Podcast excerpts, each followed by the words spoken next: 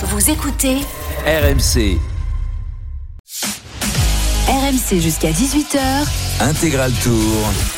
Christophe Cessieux. L'intégral tour c'est jusqu'à 18h et puis euh, pour euh, les mordus il y a aussi l'after tour entre 19h et 20h et aujourd'hui à partir d'aujourd'hui on va on va ouvrir euh, l'antenne à, à vous euh, fidèles auditeurs euh, d'RMC passionnés de, de vélo. Vous pourrez venir poser vos questions au druide et, et à Jérôme euh, dans le dernier quart d'heure de, de l'émission. Donc n'hésitez pas à bien vous inscrire au, au 32 16 si vous avez des questions intéressantes. Et je suis sûr que vous en avez plein.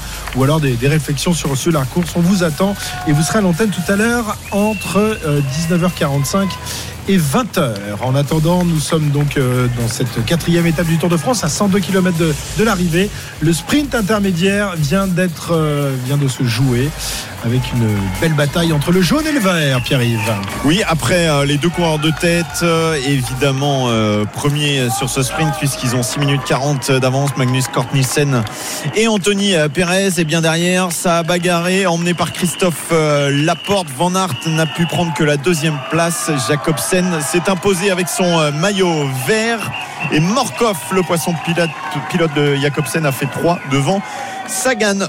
Donc il y a encore 15 points de prix par euh, Jacobsen qui euh, se rapproche dangereusement de Wout Van Aert. Il est à euh, 105 points et Van Aert, lui, ayant pris des points également, garde pour le moment son euh, maillot vert, mais ne le porte pas puisqu'il a le maillot. Ouais, ça va se limiter à ces deux-là, la, la bataille pour le maillot vert, euh, Cyril, entre Jacobsen euh, et, Van Aert. Euh, Sagan également qui, est- qui est dans le coup, il a terminé quatrième, là il s'est fait passer par, par Morkov. Ce sont les, les Oui, deux, trois, pas plus. Le- les trois avec euh, Peter Sagan. Euh, Groenewegen, euh, je ne sais pas jusqu'où il peut aller dans ce match. Il n'a pas disputé l'intermédiaire. Il ne l'a pas disputé, donc ce qui veut dire qu'il ne, Ouais. il ne pense pas aller euh, avoir la possibilité d'aller le chercher. Il y a certaines arrivées en boss où des coureurs comme Peter Sagan ou comme Van Aert vont également aller prendre des points. Mais on peut considérer que la bataille pour le maillot vert, c'est Van Aert, c'est Jacobsen et Peter Sagan. Et je suis pas sûr que Jacobsen, euh, dans les arrivées difficiles en boss, euh, puisse résister à Sagan. Ouais. Bah, on aura une réponse aujourd'hui déjà. hein. On va voir Jacobsen parce que même si c'est pas très dur, avant la dernière montée, il y a quand même euh, un kilomètre à 5% qui est pas répertorié. Donc même si la dernière montée est assez courte avant, il y a, déjà une petite bosse. Euh, je pense que notamment Jumbo Visma, alors c'est pas peut-être pas leur objectif premier, mais si ça se met à rouler très vite, ils pourraient éliminer certains sprinteurs, dont Jacobsen. On verra. Moi, pour le, maillot vert, euh, au début du tour, je pensais aussi à Michael Matthews, hein, qui est un sprinter qui passe vraiment bien les bosses, mais bon, il se mêle pas au sprint intermédiaire et dans les sprints massifs, il travaille pour pour Groenewegen, donc euh, finalement, il c'est pas un objectif pour lui. Quoi. Et puis le maillot à point, on a compris qu'il n'y avait qu'un homme euh, que ça intéressait pour le moment. C'est Kort Nielsen qui a encore pris un petit point tout à l'heure et qui va sans doute aller en chercher d'autres car il euh, a une belle avance quand même. 6 minutes 48 en compagnie d'An- d'Anthony Perez.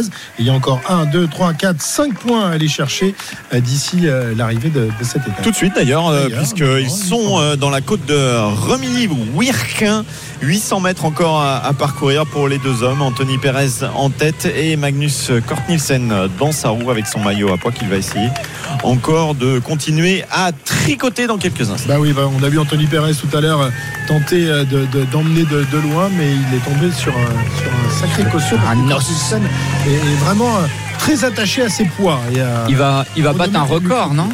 Là, s'il passe cette fois Ah premier, oui, oui. non, le nombre de Nombre de victoires. Déjà, il vous est savez à déjà Ouais, ouais, Arnaud. Il était à 7 et c'est du jamais vu depuis bas Montes en 1958. Déjà, les 7 premières euh, Avec, ascensions euh, euh, répertoriées remportées par le seul et même coureur. Bas Montes en 1958. Décidément, je parle beaucoup de coureurs espagnols aujourd'hui. Ouais, ouais. Euh, et peut-être une dans huitième dans, quelques instants. ou- je, je crois pas que bah, Montes immigré dans, dans- dans le Gers et se sont installés à Mont-de-Marsan. Euh, par la suite, en tout cas, voilà, c'est euh, pour l'instant Magnus Kort Nielsen qui euh, mène la danse, qui a commencé à se lever sur, euh, sur son vélo, se mettre en, danseuse, avec euh, dans sa roue Anthony euh, euh, superbe montée qui n'est pas sans faire euh, penser euh, à, des, à des paysages qu'on pourrait voir dans, dans le Massif central. hein. C'est vraiment, c'est vraiment assez incroyable euh, ces, ces paysages là du, du nord de, de la France et des monts du. C'est comme ça qu'on dit les monts du Boulonnais, je crois, euh, ici. Et, euh, et voilà, c'est euh, c'est assez, assez sympathique euh, comme endroit. Et Magnus Kort Nielsen qui s'est assis sur sa selle pour l'occasion. Voilà, Federico Bahamontes qui fait. Intégral Tour. Excusez-moi. je- Excusez-moi. Plein front. Euh, Federico Bahamontes, qui fêtera ses 94 ans dans, dans quelques jours. Euh, il est, je crois, le, le plus vieux vainqueur euh, du Tour encore en vie. Oui. hein, Juste, il avait remporté le, le Tour en 59. Lucien Aymar dit Je suis l'avant-dernier. Voilà, Federico, c'est le, le plus ancien. 94 ans euh, et, et donc vainque- vainqueur du Tour en 59. Même à l'époque, Cyril Guimard était jeune. Vous vous rendez compte Il avait que 12 ans. Il était tout petit. Un petit Guimard. Oui, mais il avait. Une toute, une, toute, une toute petite remarque, c'est que là, euh, on passe des côtes de quatrième catégorie. À l'époque, je suis pas sûr que ça existait, les classements des côtes de quatrième catégorie. C'est-à-dire que les- le classement des grimpeurs ne se faisait que dans l'école, euh, que dans les, les grosses coches. Je pense, je pense que oui, à vérifier, mais euh, je pense pas qu'il y avait, euh, qu'il y avait comme ça des successions Ah oui. de, de côtes de quatrième catégorie dans les étapes de plat. Bah, c'était, c'est pour faire vivre un peu ce, ce classement. Mais effectivement, Kurt Nielsen, euh, je pense pas qu'il euh, gardera euh, les poids très longtemps quand on sera dans la montagne. Non, mais on, haute montagne. on- on vient de voir une petite scène euh, sympathique entre les deux hommes, puisque euh, le sprint approchant, Magnus Cort Nielsen a, a accéléré. Il s'est retourné pour voir où était Anthony Perez et il a vu le Français lui faire un petit signe de la tête.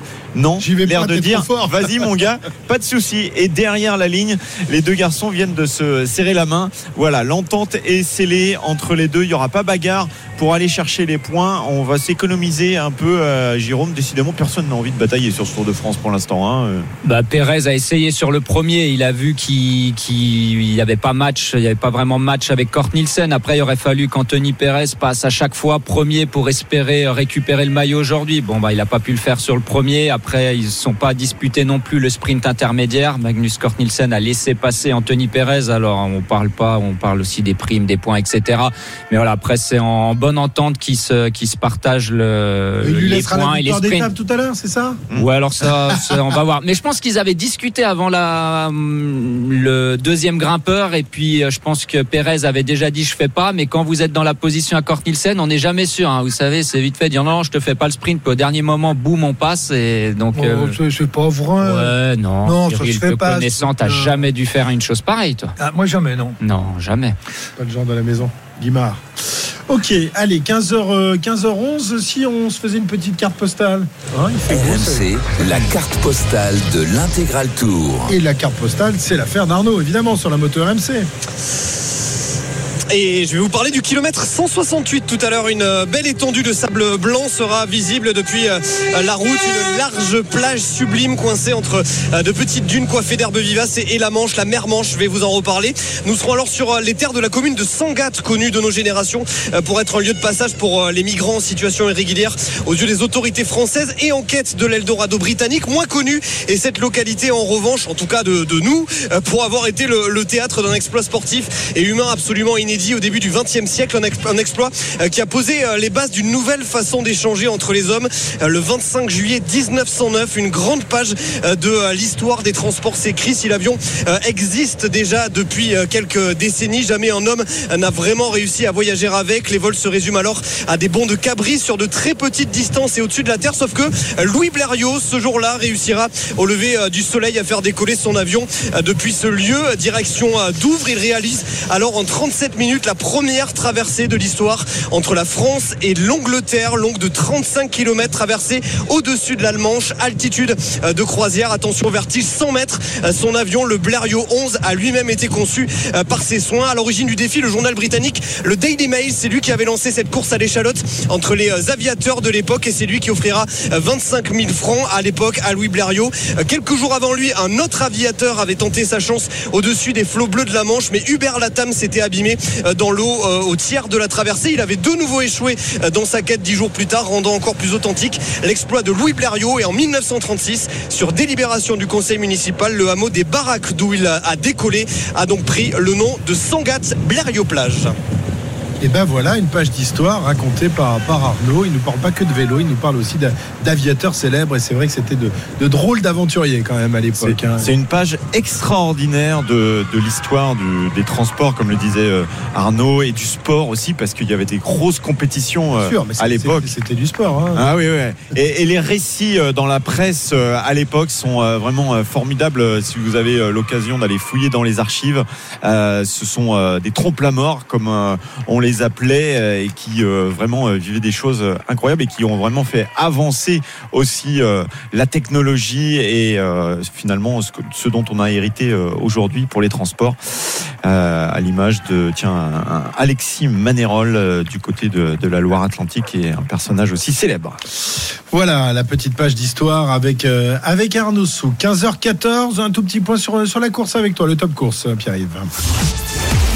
On avance tranquillement justement en direction de euh, Blériot plage et de Calais où sera jugée l'arrivée euh, tout à l'heure dans 95 km 7 minutes d'avance pour les deux hommes échappés Magnus Kortnissen et Anthony Perez Anthony Perez euh, maillot jaune virtuel mais pour combien de temps? Puisque le peloton va certainement euh, tôt ou tard accélérer après la côte de Romy Wirquin qui vient d'être passée. Il y a deux autres difficultés qui s'approchent assez rapidement dans euh, 20 km la côte de Niel-les-Bléquin, puis la côte de Arlette. Si vous connaissez des, des Arlettes, eh bien, ça sera le moment de, euh, bah, de lui souhaiter pas sa fête, mais euh, je sais pas, euh, de parier une grosse côte. Et la reine des paupières. Ah oui, c'est ça. Ouais. Dès qu'il- dès- faut toujours que tu parles de, de bouffe. C'est incroyable ça. 95 km. Intégral Tour. Bon, on va quitter la, la route du Tour pendant quelques instants. On va, on va redescendre. On va aller du côté de, de Paris retrouver Loïc Tanzi qui est là avec nous. Salut Loïc. Salut à tous. Loïc pour nous parler non pas de, de cyclisme, mais nous, pour nous parler du nouvel entraîneur du Paris Saint-Germain. Eh oui. Et oui, ça y est, c'est officiel. Christophe Galtier a signé hier et aujourd'hui premier entraînement. Il est comment le Marseillais? Il est- Tu, tu l'as senti à l'aise? L'en- l'entraînement euh, est- va commencer là. C'était prévu pour, euh, pour, pour 15h. Il y a la première conférence de presse à 14h au Parc des Princes euh, de Christophe Galtier qui a donc signé un contrat de deux ans avec le Paris Saint-Germain. Il était un peu tendu hein, au début, l'ancien entraîneur de l'OGC Nice qui s'est dit ému d'être le nouvel entraîneur euh, du euh, Paris Saint-Germain, mais quand même qui a donné une conférence de presse avec pas mal euh, d'informations et surtout la première, tous les supporters depuis qu'il a signé, depuis les premières rumeurs de son arrivée au Paris Saint-Germain, se sont demandé comment il allait faire pour gérer toutes les stars, le vestiaire du Paris Saint-Germain. Il a répondu là-dessus, Christophe Galtier. Évidemment que cette question, elle se pose. Mais avant de parler de ça, ce sont avant tout des joueurs qui veulent jouer, qui veulent prendre du plaisir. J'ai rencontré des vestiaires où il y avait beaucoup, beaucoup, beaucoup d'ego aussi. Je pense que la première des choses, c'est d'échanger, partager avec eux, mais aussi d'imposer. Il n'y aura pas de compromis dans ce que doit être la force du groupe. On doit avoir un projet commun, sans aucun compromis. Je sais que j'aurai l'appui euh, de tout le monde, de la direction, pour prendre les décisions que je devrais prendre à partir du moment où un joueur, et quel que soit le joueur, ne se pliera pas à ce qui est le projet. Et je le répète encore une fois, il n'y aura aucun compromis là-dedans. Et Galtier l'a même annoncé, hein, il, il est prêt à écarter des joueurs s'il le faut, n'importe quel joueur de l'effectif. A même une question sur euh, sur Kylian Mbappé. Il a dit Kylian Mbappé est un joueur comme un autre de l'effectif du euh, Paris Saint-Germain. Donc c'est un peu le, le- le message qu'a voulu faire passer euh, l'entraîneur du du PSG. Il jouera également avec une défense à 3 Il l'a dit. Il y aura un gardien numéro 1 et un gardien numéro 2 Donc est-ce que Navas et Donnarumma pourront rester ensemble au Paris Saint-Germain? Ce sera une question à laquelle il va devoir répondre dans les dans les prochaines semaines. Mais il y aura un numéro 1 et un numéro 2. Et puis, il y a aussi cette question-là, Galtier, c'est un entraîneur français, né à Marseille en août 1966, un Marseillais entraîneur du Paris Saint-Germain. Là, là aussi, il a répondu là-dessus. Je suis l'entraîneur du Paris Saint-Germain. Je suis né à Marseille, c'est un fait. Mais vous savez, on fait un métier de passion. On veut gagner. On cherche le meilleur endroit pour pouvoir gagner. Et il n'y a pas un meilleur endroit autre que le Paris Saint-Germain. Quand il y a eu euh, les premiers contacts établis, j'ai mis de côté mes origines marseillaises. Et croyez-moi que depuis pas mal de semaines, mes jours et mes nuits sont consacrés au Paris Saint-Germain. Voilà, Christophe Galtier avec euh, ce fond d'accent marseillais qui va faire le, le charme et qui ne ravit pas évidemment tous les supporters du PSG. Euh, euh, ça nous change quand même de Pochettino au niveau des, des conférences de presse et des interviews, Ouais. Hein. Là, c'est du bonheur quand même. Hein. dé- Déjà, il est français. Ça aide forcément à l'interactivité avec avec les journalistes. Euh, c'est plus facile pour lui aussi de, de s'expliquer clairement. Il connaît aussi le- la relation avec la presse française. Il a, il a pratiqué la presse française depuis plusieurs années maintenant. Donc c'est plus facile pour lui de faire passer les messages. Et puis Christophe Galtier, est quelqu'un d'in- d'intelligent, il sait très bien que euh, passer les, les messages dans la presse c'est très important. Et il l'a très bien fait aujourd'hui à mon goût. Et est-ce qu'on sait combien le Paris Saint-Germain a versé à l'OGC Nice? S'ils ont versé une indemnité de, de transfert ou non, Loïc? Aut- Autour de 5 millions d'euros. Autour de 5 millions, Euh, ils ont eu des négociations entre Nice et euh, Nice et le Paris Saint-Germain. Mais quoi qu'il arrive, de toute façon, Nice avait prévu euh, de, ne- de commencer la saison sans Christophe Galtier et Lucien Favre n'est pas n'est pas arrivé parce que Galtier signe au PSG. Nice avait prévu vraiment de faire venir Favre quoi qu'il arrive. Ouais, on, vous compte- on vous entend les Niçois là, qui est content de d'avoir de ça. l'argent là. Hein Ah ouais. Il en faut un peu pour recruter maintenant. oui, c'est vrai, c'est vrai. Mais oui, et justement, ton recrutement, euh, Galtier a, a quand même annoncé qu'il souhaitait aussi réduire l'effectif euh, du PSG parce qu'aujourd'hui il y a plus de 30 joueurs, euh, sans compter les jeunes qui sont sous contrat avec le PSG, et que c'était impossible pour lui de voir des joueurs heureux quand les joueurs ne jouaient pas et qu'avec un effectif aussi fourni, c'était impossible d'avoir un effectif heureux toute la saison. Merci beaucoup euh, Loïc pour Avec toutes ces plaisir. informations. Tu sais que Christophe a son micro qui est coupé, donc je suis obligé de faire son boulot maintenant. Ah bah voilà. Tu vois, bah ouais, c'est ça. Qu'est-ce que C'est le veux karma, il se moque tellement de Cyril que. Ouais, c'est ça, voilà. Et même s'il appuie sur le bouton, ça marche pas, tu vois. Donc il est très embêté. Plus Christophe, c'est fini. Voilà. Bah, merci euh, beaucoup, euh, Avec Loïc. plaisir. hein. Il va me faire des signes pour me dire ce qu'il faut faire. Ah, il va boire un coup. Voilà. C'est là on fait on quoi si maintenant, pro ou pas, si Christophe tu sais faire. Ouais. un petit top course alors. Bah allez, c'est parti. 92,2 km à parcourir sur cette étape. 7 minutes d'avance pour Magnus Kort Nielsen et son compagnon euh, du jour, Anthony Perez, qui possède 7 minutes donc d'avance à 92 km de l'arrivée. Et bien voilà, c'est une euh, étape classique qui se dessine pour le moment et, et peut-être une étape à nouveau pour les sprinteurs tout à l'heure si le vent ne vient pas jouer avec nous et avec les coureurs qui euh, aimeraient bien euh, peut-être que ça s'anime eux aussi en tout cas les spectateurs eux voudraient du spectacle voilà Christophe tu me dis quand tu as de bon, travailler c'est bon. cet après-midi Voilà, tu Parfait. t'es- t'as t'as voulu me saboter en fait. Tu m'as coupé la chic. tu m'as tu m'as fait péter ma, mon, mon courant. T'exagères quand même. Il est prêt à tout pour avoir ma peau. 15h20, on se retrouve dans, He's dans no un good. instant sur la route. Je vais mettre calife à la place du calife. Euh, Il y a plein de califs ici. Il y a que des califs. 15h20, on se retrouve dans un instant. La suite de, de l'intégral tour, c'est dans une petite minute. RMC Intégral Tour. RMC Intégral Tour. Christophe Cessieux. 15h25 sur RMC l'intégral tour jusqu'au 24 juillet, c'est jusqu'à 18h tous les après-midi euh, d'étape évidemment et lorsqu'il n'y a pas d'étape, eh bien on vous passera les, meilleurs moments de, de l'intégral. Hier il y avait euh, évidemment les, grandes gueules du, tour qui étaient présentes du côté de, Wallers avec euh, toute l'équipe de, Jean-Christophe Drouet. Euh, 15h25, on va on va faire un, un petit point sur la course et ensuite on va partir à Wimbledon. Pierre-Yves, le top course. Un top course assez simple à 88 km de l'arrivée avec deux hommes en tête qui possèdent 7 minutes d'avance sur le peloton. Magnus Kort Nielsen et le français Anthony Perez. 7 minutes 5 hein, quand même d'avance. Ça veut dire que Anthony Perez est euh, maillot jaune euh, virtuel. Et tu t'interrogeais tout à l'heure, euh, Cyril, sur les maillots à poids et les petits points pris dans les côtes de quatrième catégorie, puisqu'on a expliqué qu'avec sa série de 8 sommets classés franchis en tête, Magnus Kortnissel venait de battre le record de Federico Bahamontes en 58. Sauf que à cette époque-là, le grimpeur espagnol avait lui gravi l'Obisque, l'Aspin, Peyre-Sourde et le lendemain, il avait fait Portée d'Aspect, Col du Vent et Col de Rogue parce qu'effectivement, à cette époque-là, il n'y avait pas ces petites euh, côtes de quatrième catégorie. Donc c'est un autre exploit forcément euh, réalisé par Bahamontes à l'époque. Rien de comparable. Intégral Tour. Euh, on va aller faire un petit tour à Wimbledon. Bah oui, on se rapproche de, la fin du, tournoi. Bon, il y a plus de Français, il y a plus de Françaises, mais il y a les stars qui arrivent. Et quand on parle de stars, on pense forcément à Eric Salio pour les quarts de finale. Salut Eric.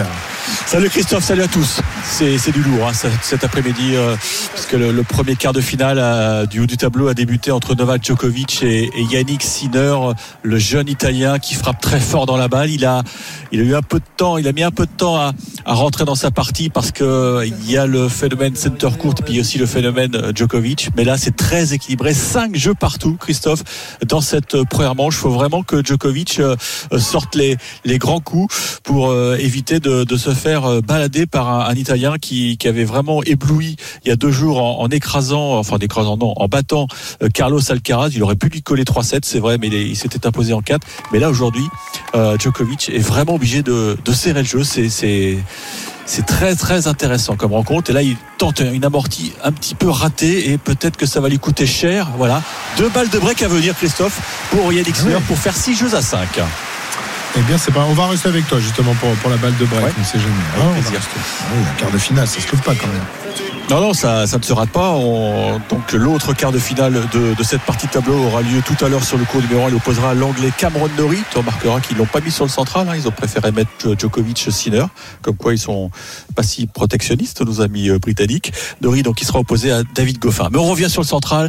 Très intéressant ce qui se passait. Fascinant. Djokovic qui euh, était en tête 4-1 dans cette manche est en difficulté. 5 partout et 15-40 sur sa mise en jeu. Obligé vraiment de, de courir beaucoup parce que Sinner frappe très fort. Sinner qui en oh là là, qui fait un coup droit gagnant monstrueux. Oh, j'aimerais avoir la vitesse, la vitesse de ce coup. C'est extraordinaire. 6 jeux à 5, Yannick Sinner, il va servir pour le cas du 7 dans quelques secondes. Et ben voilà, on va peut-être assister à une énorme surprise. Bon, on n'en est qu'au premier set, mais malgré tout, euh, superbe euh, jeu de, de Sinner. Tout à l'heure, Eric. 15h29 sur RMC. Nouvelle rubrique dans l'intégral tour. Tiens, on n'a plus la rétro-poussette, mais cette année, nous avons la photo finish. RMC, la photo finish. Et la photo finish, c'est avec Pierre-Yves, évidemment, qui demande à Jérôme de se concentrer. Bah oui, fini Oui, oui, parce que. On euh, parle de la course, nous, messieurs. Messieurs, euh, quoi de plus naturel pour baptiser cette rubrique intitulée Photo Finish que de vous parler de la. Photo finish. Bien, c'est bien parce que il faut Il y en a un quelqu'un qui suit. voilà, il faut suivre. hein, C'est vrai à l'heure où euh, tous autour de cette table, dans votre voiture ou assis dans votre siège de plage, vous avez un petit peu le cerveau qui se débranche et puis euh, la paupière en position feuille d'automne, prête à s'élancer dans le vide, tel un sprinter à la lutte pour la victoire qui souhaite s'imposer aisément sans, un an- sans attendre le verdict de la. Photo, Photo finish. finish. Bien, c'est bien. Je Ah, ça y est, je suis. Voilà, aussi. aussi. Il y a 110 Cyril, ans, ça va être difficile. il y a 110 ans aux Jeux Olympiques de Stockholm, le premier dispositif d'appareil photographique pour départager les concurrents est installé, mais il faut attendre les Jeux Olympiques de Londres en 48 pour avoir un véritable système de photo finish, c'est-à-dire un film à l'arrivée qui est décomposé image par image. On en a parlé euh, tout à l'heure. Et c'est en 1955 que la photo finish fait son apparition sur le Tour de France. Et tout ça, je vous le donne en mille, Cyril, grâce à un Breton. ah, très bien. Il n'a pas ouvert son micro, mais il avait la bonne réponse. Parce qu'en fait, quelques jours plus tôt, a lieu au traditionnel championnat de France, a lieu le traditionnel championnat de France, hein, juste avant le, le Tour de France. Et, et je vous emmène là dans le Finistère, à Châtelain, quatrième ville de France électrifiée, après La Roche-sur-Foron. Hein, c'est vrai, exactement. Ça, c'est une information, Jérôme, importante, il faut le dire. Euh, électrifié, mais sans photo finish pour ce championnat. Or, au moment où Dédé Darrigade, le lévrier des Landes, et Louison Bobet, le boulanger de Saint-Main-le-Grand, franchissent la ligne, les commissaires n'ont que leurs yeux pour juger et pour pleurer, car ce n'est pas une mince affaire. À 60 km heure, tout le monde n'a pas vu la même chose. Ça se joue à un cheveu, comme dit Bruce Willis. Darrigade est déclaré vainqueur. Louison, lui, est foudrage. Il revient vers la tribune en protestant avec les larmes aux yeux. Il crie au scandale, estimant qu'il y a eu faute dans le sprint. Le sprint, rien n'y fait. Darrigade est champion pour 10 cm. Et c'est pour cette raison que huit jours plus tard, les organisateurs décident, pour éviter ce type d'incident, d'installer la photo finish sur la ligne d'arrivée de la grande boucle qui sera remportée par... Ah, là, vous n'avez pas la réponse? Souvenez pas qui a Bobet gagné Louison Bobet, exactement. Faisons un saut dans le temps et la géographie. Nous sommes en 1961 et si Pinot Cérami, oui, les Pinots c'est une tradition dans le vélo. Il y a toujours un Pinot à chaque génération. Pinot Cérami s'impose grâce à la photo finish dans une dernière ligne droite où Louison Bobet ne prend que la sixième place. Mais là, c'est sur un champ de course. Parce que figurez-vous qu'à l'époque se déroule à Sterbeck en Belgique la course de trot attelé des champions cyclistes.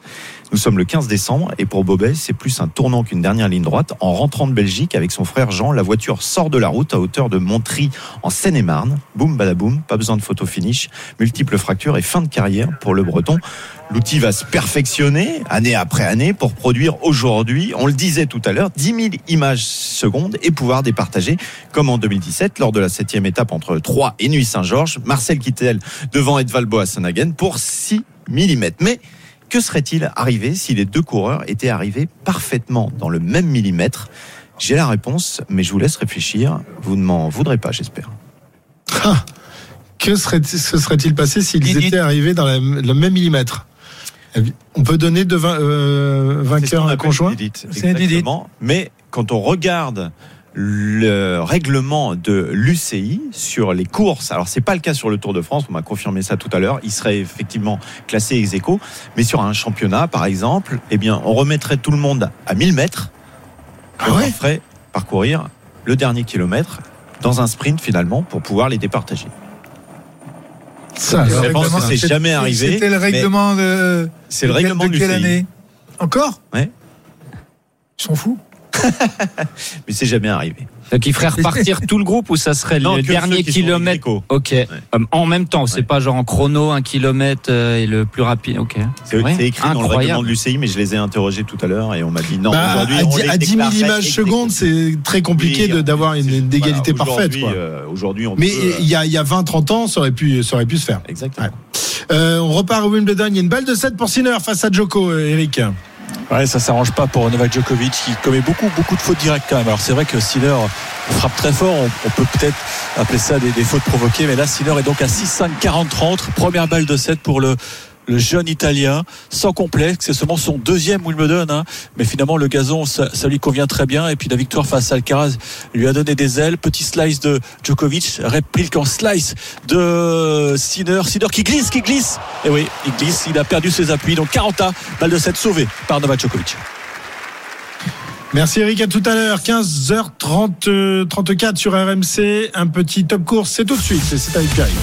La promenade se continue pour euh, Magnus Cort Nielsen et Anthony Perez qui possède 6 minutes 35 d'avance sur le peloton. Il reste 82 km à parcourir à tout ce petit monde. Un peloton emmené par euh, l'équipe Alpecin pour le sprinter Jasper Philipsen. Il y a également les Lotto Soudal qui sont là pour Caleb Ewan et également les Trek Segafredo pour Mats Pedersen. Des garçons qui n'ont pas pu s'imposer encore sur les arrivées groupées. Ça sera peut-être le cas tout à l'heure à Calais dans un petit peu moins de deux heures. Désormais, encore des difficultés à franchir. Il reste euh, quatre côtes de quatrième catégorie. Merci, euh, merci Pierre-Yves. Euh, Les paris arrivent dans, dans un petit instant. Un petit détour tout de même par la moto. Ça va? C'est la, sieste, les gars, là, Marco et, Oui, et oui, Arnaud? ça va, ça Ouais. va très bien. Non, mais écoute, du coup, là, je suis en train de, de remettre à jour mes, mes statistiques, puisque je vous confirme que c'est effectivement donc un record inédit euh, de la part de Magnus Cort, même si vous l'avez euh, dit, évidemment, euh, voilà, les, les sept ascensions de Bahamontes c'était autrement euh, plus périlleuse, on va dire, que celle qu'a franchi en tête Magnus Cort Nielsen depuis le début de ce tour. Mais voilà, en tout cas, c'est inédit. Jamais un coureur sur le Tour de France n'avait euh, franchi les huit premières ascensions en tête. Voilà le, le petit record à se mettre sous la dent ce début de Tour de France. Eh ben voilà, un premier record. Merci euh, Arnaud. Euh, le 7 est dans la poche de Sinner, Eric. Tour courte, un 7-0 pour Yannick Sinner, le jeune italien. 7 jeux à 5 face au triple tenant du titre. Attention, il y a le feu dans la maison de Djokovic. Eh ben on va voir si le feu se propage ou si le pompier Joko parvient à l'éteindre. À tout à l'heure, 15h35 les paris. Tout de suite sur RMC. Paris RMC. Avec Johan Bredov qui nous rejoint comme tous les jours. Salut Yo. Salut messieurs, salut à tous. Eh bon, Johan, on va rappeler quand même le, le classement des, des paris. Bah non, non, mais il faut le rappeler. Il faut rappeler le Bah classement oui. à chaque fois quand même. Bah t'as bien raison, on est en tête tous les deux. On avait vu la, la victoire de Fabio Jacobsen, c'est bien ça Christophe. Bon, on est quand même en, Exactement. en- en négatif, hein, 2,50€ de négatif, mais c'est toujours mieux que les 30 euros de perdus euh, bah, par, par tous les autres, hein, messieurs. Ok, donc nous sommes toujours en tête. Euh, maintenant, nous allons voir euh, bah, qui va euh, augmenter. Alors qu'il y a une légende qui nous rejoint dans, dans- dans le camion. C'est la légende du Tour de France, Bernard Hinault. Voilà, on va, on va pa- parler avec lui dans, On va dans pouvoir un lui instant. demander son pronostic. Ah oui, oui, on va lui demander Ah, ça. Bah tiens, on va commencer avec Bernard. Bernard, on, on- tu sais qu'on fait des, des pronos tous les jours. Qui, pour toi, va remporter l'étape aujourd'hui? Ah bah oui, c'est facile ça. Non, je pense que ça va finir par un sprint. Ouais. Euh, quand on voit les sprinters, comment ils se, ils se dépouillent entre eux, euh, qui va gagner euh. Ah oui, mais là c'est trop facile, Bernard. Il faut se Allez, mouiller. on va dire Van Aert. Van Aert, ça Van Aert. deux-. Il a fait deux fois deuxième. Il, a- il doit avoir un peu la rage, ou trois Ouais, fois deuxième. trois il fois, doit un ouais. peu avoir un peu la rage. À un moment, il va en gagner, il va en mettre une au Bah, fond quand même. Je pense. je pense. Mais surtout, quand on regarde, il a fait quelques erreurs dans le sprint. Il ne faudra pas ré- répéter X fois. Tiens, on va, on va, on va réécouter dans quelques minutes, euh, Bernard, un de tes sprints les plus mythiques. Euh, il n'y a pas très loin d'ici, sur le vélodrome de Roubaix, il y a quelques années. On va, on va réécouter ça.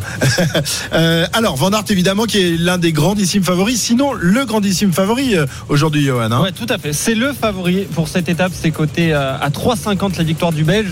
Ensuite, on retrouve Fabio Jacobsen à 4,50. Jasper Philipsen, 5,50. Caleb Ewan, 6,50. Et après, on grimpe euh, à 10. On a Peter Sagan et tiens, et Kort Nielsen qui est dans l'échappée. Et euh, je regarde la, la cote d'Anthony Perez, du coup. Et bah, lui, il est coté à, à 20, le français. Ok, alors, Van Aert pour, pour Bernard. Cyril, est-ce que tu vas Moi, choisir je- le même, euh, Moi, je suis parti le sur- même poulain sur euh, l'ex-champion du monde, euh, Pedersen. Mats, Mats Peders- Pedersen, Zonta. Il a combien, tu m'as dit, Johan Il est coté à 12, Pedersen. Il est C'est coté à très 12. bon Ah, c'est une, belle cote, ça. C'est pas mal, c'est pas mal. Euh, Jérôme Euh, je vais rester sur mon prono de- qu'on qu'on a donné dimanche, Van Der Poel, parce que je pense que ça va rouler très vite, que Philipsen va pas réussir à suivre et qu'il va jouer sa carte. Même si j'y crois un peu plus pour demain, mais je mise sur une grosse cote. Et coté Ok. à 15. 15, 15, Mathieu Van Der Poel. c'est pas mal. Euh, Pierre-Yves Moi, j'ai perdu beaucoup d'argent avec euh, Mats Pedersen, donc je suis content que Cyril mise sur lui désormais. Et euh, je vais dire euh, Jacobsen. Jacobsen. Ok, coté à 4,50. Arnaud Souk. Moi j'ai perdu beaucoup d'argent avec Wout van Aert, donc euh, je vais encore dire Wout van Aert aujourd'hui, comme ça, si Ça va jamais bien il gagne, finir au moins il va par me rapporter ouais. un petit peu d'argent. quoi. Ça va bien finir Voilà, par J'hésitais avec. Van Der Poel, mais bon, allez, Van Aert. Ok, et ben moi j'ai pris une grosse, très grosse cote. J'ai j'ai donné Peter Sagan, je crois, avant-hier. Je vais, je vais rester sur lui. Ouais, il est coté à, à 10, Peter Sagan, et quand tu l'as Ah. donné, il était à 15. Ah bah voilà, bah voilà. Comme ça, je gagnerai encore plus de sous. Parfait. Merci Johan, on se retrouve tout à l'heure. 15h39 sur RMC, on s'interrompt quelques instants et on revient avec Bernard pour, pour parler de ce début de Tour de France, euh, pour parler des pavés qui arrivent demain. C'est une saloperie ça les pavés, non? Il y a quelques années Bernard, hein, je sais pas. Ça dépend, ça dépend comment on les voit. hein.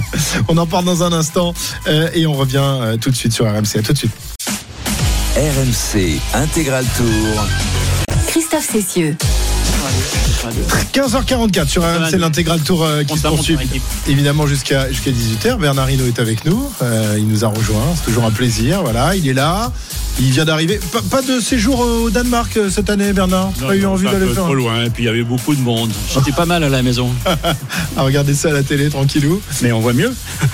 Parce que Derrière une barrière, vous voyez un passage et terminé, vous les voyez plus. Alors que aujourd'hui, avec les- la, la télévision telle que c'est filmé, vous voyez devant, derrière, vous voyez tout ce qui se passe. C'est génial, je trouve. Ouais. C'est mieux qu'avant?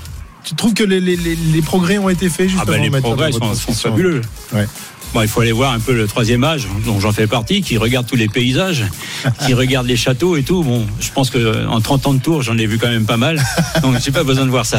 Mais il manque des caméras sur les vélos. On serait au cœur du peloton. On serait bien, non? Mais il y a, il y a eu, euh, il y a eu une année où il y en avait. Ouais, mais il n'y a pas de diffusion en direct, en fait. Bah, c'est dommage parce que ça serait de la pub pour les barques. Oh. Ils n'ont rien compris au business.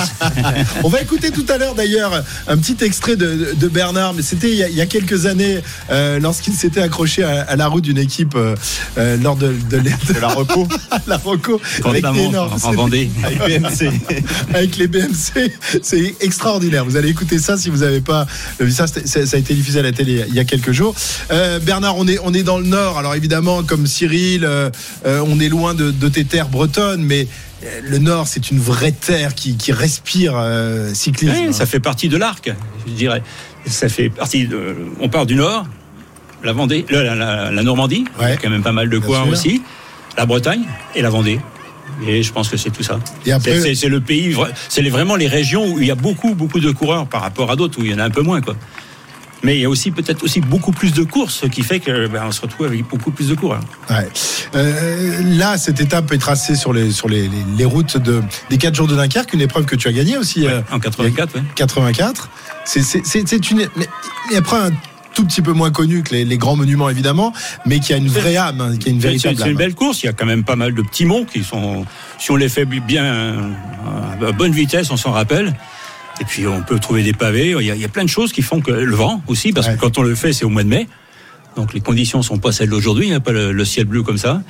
Donc euh, ça peut être sympa. C'est un vrai problème pour le Tour de France d'être au mois de juillet. C'est qu'il n'y a pas de vent, pas beaucoup de vent au mois de juillet. Hein. Enfin, c'est en- au Danemark en tout cas. Ici aujourd'hui, moyen. Oui, mais euh, Cyril doit se rappeler une fois on est passé en Vendée. euh, C'était pas mal dans, dans, dans le marais Poitevin. hein. Il y avait un vent de côté. euh, puis il y en a d'autres. euh, Quand ça souffle en Vendée, ça souffle bien parce qu'il n'y a pas beaucoup de haies. ben c'est ça le problème. Bernard, tiens, on, on est aussi sur euh, pas loin de- du Vélodrome de Roubaix. Euh, on va beaucoup en parler demain, évidemment, avec euh, cette étape du, du Tour de France qui va emprunter quelques secteurs pavés. Aujourd'hui, les vainqueurs du Tour de France ne s'aventurent pas sur les pavés de- du Nord, sauf pendant le Tour, ce qui n'était pas le, le cas à ton époque. À ton époque, tout le monde le faisait, même toi, Bernard, alors que tu n'appréciais pas forcément cette, cette course. C'est pas apprécié, c'est le danger. Ouais. Quand, quand tu es presque sûr de pouvoir gagner le tour, tu te dis je vais pas prendre de risque sur les pavés. Surtout que c'est voilà trois mois avant le départ du Tour. trois mois, je pense que euh, tu te classes une clavicule. Bon, euh, les, moyens techniques n'étaient pas ceux d'aujourd'hui où tu peux te faire réparer, tu remets une, une, une broche et puis euh, huit jours après tu refais du vélo. Mais quand même, c'est pas tout à fait la même chose. Mais euh, il faut savoir. Moi, je dis quand un jeune qui arrive sur le- dans le vélo, il faut qu'il le fasse une fois ou deux fois où il risque rien. Il n'est pas spécialement sur le Tour de France. Ça va lui permettre de voir comment on peut passer les pavés, comment on se se ressent sur les pavés, parce que ça peut lui servir un jour quand il est sur le Tour de France? Ouais. Cyril, tu, tu euh, avais euh, quelques réticences à aligner euh, Bernard lorsqu'il était ton, ton, ton leader au sein de l'équipe euh, Renault, euh, justement à trois mois du, départ, où il t'envoyait, où tu l'envoyais au charbon tout le temps? Non, j'avais aucune réticence. C'est lui qu'on avait, donc ça, ça crée l'équilibre. Ouais.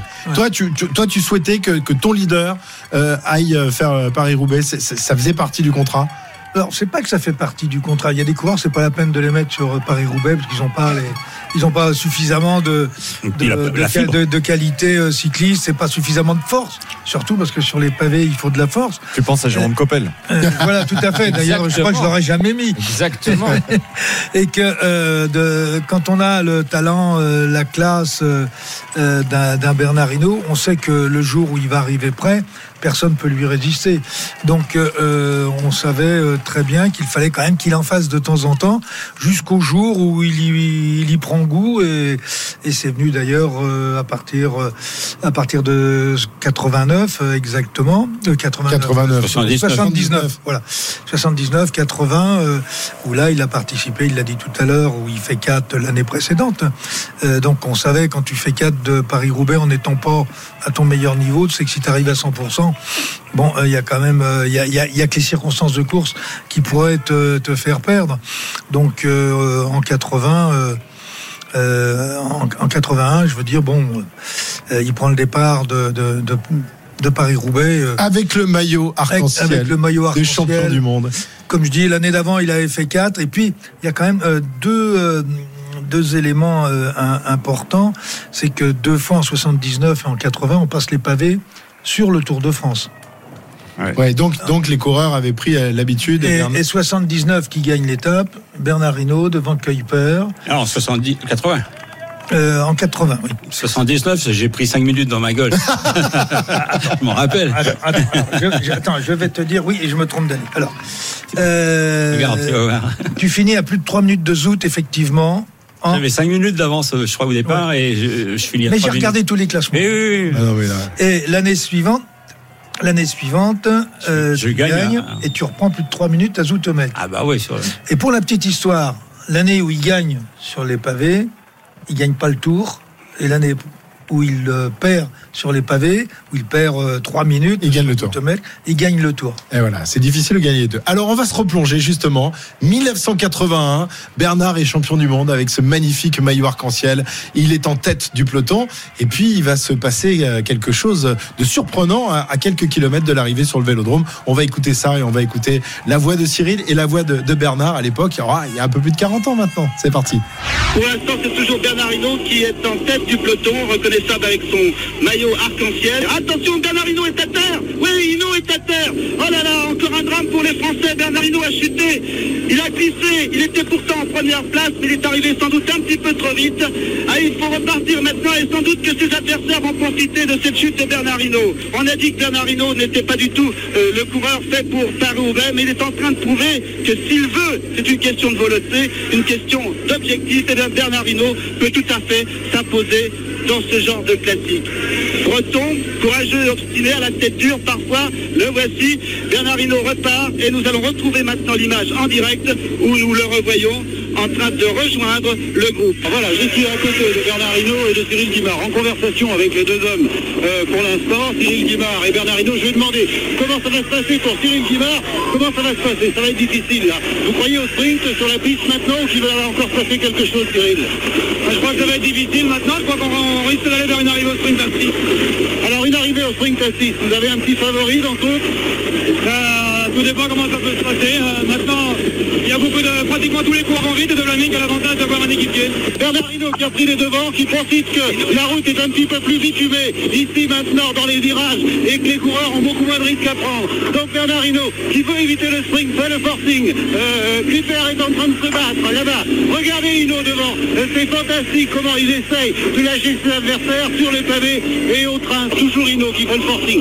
Follement encouragé. Les gens écoutent les radios, euh, sont au courant exactement de la composition du groupe de tête. Et je peux d'ores et déjà vous annoncer que c'est Clipper, Bernard Giraud, qui va rentrer le premier sur le vélodrome. Bernard Hinault, bien sûr, le cœur euh, du public est avec lui parce que ça fait 25 ans que nous attendons une victoire d'un Français. La cloche de retentir toujours Hinault qui est suivi par De Blaminck, Clipper, Roger est en dernière position. Toujours Hinault, De Blaminck. Maintenant la Corse de Meyer, vainqueur en 1976. Roger se rapproche, Clipper c'est fini, la mission est accomplie. À l'extérieur maintenant de Blaminck, Hinault conserve la corde. Maintenant c'est l'attaque du sprint, la dernière ligne droite. Hinault, toujours Hinault, Hinault devant de Blaminck, de Blaminck, Hinault, de Blaminck, Hinault, Hinault gagne, Hinault gagne. 25 ans de. On n'y croyait plus. Bravo Hinault. Merci Hinault. Ici avec euh, Louison Bobet. Voilà, merci. Louison. Une question, alors déçu de ne plus être le dernier français, idiot de ne pas être fou de joie, car j'ai assisté à un final fabuleux. Il est tombé, il a crevé, il a roulé des kilomètres entiers sans se retourner, et le sprint qu'il a fait a démontré la puissance et la fraîcheur qu'elle avait encore à l'arrivée. Enfin, quelle joie pour, euh, pour les Français et pour les Bretons. Voilà Bernard Hinault qui va monter sur le podium pour recevoir la gerbe traditionnelle embrassée par Louis Bobet. Les deux derniers vainqueurs se saluent. La Bretagne est ici en fête. Bernard, vous aimez toujours ça, Paris-Roubaix Oh non, parce que quand je vois le nombre de coups que j'ai fait aujourd'hui, et réussir à gagner quand même, je crois que j'y croyais même plus trop à bout d'un certain temps. hein. Vous avez tout essayé dans le dernier secteur pavé, celui qui précédait l'arrivée. Un forcing terrible. On a vu un relais de 2 km, ça a été fantastique. Effectivement, et à la sortie du relais, je suis, je suis tombé par la faute d'un chien. Alors, vous êtes, Bernard, est-ce que vous êtes papa pour la deuxième fois Ben, j'ai pas, j'ai pas téléphoné encore, mais ce matin, il n'y avait rien. C'est l'une de celles qui vous fait le plus plaisir pour répondre à la question habituelle Bon, Elle me fait plaisir, bien sûr, mais elle ne fait pas plus plaisir qu'une autre. hein. Je crois qu'une classique, c'est une classique, et à chaque fois, c'est toujours une victoire, et une victoire, c'est toujours une grande joie. Voilà, 1981, la victoire de, de Bernard sur le vélodrome de Roubaix. Vous avez été papa euh, pour la deuxième fois, Bernard, ce, ce jour-là ou non Le lendemain Le lendemain, bah voilà. On peut pas avoir deux événements en même temps. hein, oh, oh. Magnifique. Commentaire de, de Bernard Giraud et de Jean-Michel Lelio, c'était sur TF1 à l'époque. Et on, on- on a écouté tout à l'heure hein, en intégralité le truc avec, euh, avec euh, Cyril, le, le commentaire de Jean-Michel.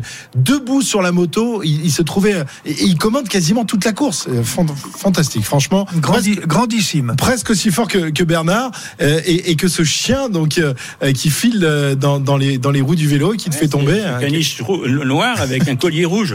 Ah oui Il avait trois pattes en plus, ce con. Je crois qu'il n'en avait plus que deux après. Il n'a pas aimé que le blaireau lui roule dessus. Bon, ça- Bernard, ça fait quoi de, de réentendre ça? J'imagine que de, temps en temps. plaisir. Et puis, euh, ça vous revient dans la tête, tout, tout ce que vous avez fait, toutes les images. Euh, C'est tout ça, là, en même temps, quoi. Ouais. Ça, C'est des moments, des moments magiques. Cyril, ça te fait quoi de, de, ça? De- Ben, ce sont des grands moments du cyclisme euh, français. Euh, On était les acteurs euh, privilégiés. euh, Et c'est vrai que ça fait énormément plaisir. Et puis, euh, au moins, on a le sentiment d'avoir apporté quelque chose. Bon, la, la voix de Bernard et de Cyril n'a pas beaucoup bougé, hein, Non, mais les réponses de Cyril sont beaucoup plus longues maintenant qu'avant, j'ai remarqué. Ah oui, tu as vu la vitesse à laquelle Ah, il allait il avait un gros Ah, il débit avant. ouais, il avait un gros- C'était plus concis. Hein. Très bien. On- on- Je voudrais revenir sur. Alors, un tout petit mot parce qu'il y a les infos qui arrivent. Donc, Eh ben, je, je- je vais faire très court. C'est vrai qu'aussitôt l'arrivée, on a remis en cause un petit peu la qualité du sprint en disant oui, mais euh, est-ce qu'il n'y avait pas que. Alors, je voudrais apporter une toute petite précision. Est-ce que vous savez combien Bernard a fait aux 200 derniers mètres sur le vélodrome? On a calculé tout à l'heure, tu as lancé ton chrono, je, je sais, moi. Je pose la question. euh, au, au vélo club de Roubaix. Euh, il a tourné en 13 secondes alors que le sprint n'est pas lancé aux 200 mètres. Ça va vite. Alors, ça va on comprend que derrière, personne n'est plus sauté. Allez, les infos de, 16h dans un instant. Bernard reste encore avec nous quelques minutes. On va, on va réécouter un moment, euh, un autre moment. C'est après la carrière, mais c'est aussi euh, prestigieux. Euh, un petit, tout petit top course avec toi rapidement, Pierre-Yves. 69 km à parcourir. Les deux hommes de tête qui possèdent 3 minutes 20 d'avance sur le peloton. Anthony Perez et Magnus Kort Nielsen sont dans une difficulté. La côte de Il en restera deux derrière. Allez, il est 13h, 15h57. On revient dans un instant, juste après les, infos de 16h, avec notre consultant d'un jour, Bernard Hinault, euh, qui nous parle évidemment de, Paris-Roubaix, du Tour de France et de cette course qui se déroule aujourd'hui en direction de Calais. À tout à l'heure. RMC, l'intégral tour avec la Voix du Nord.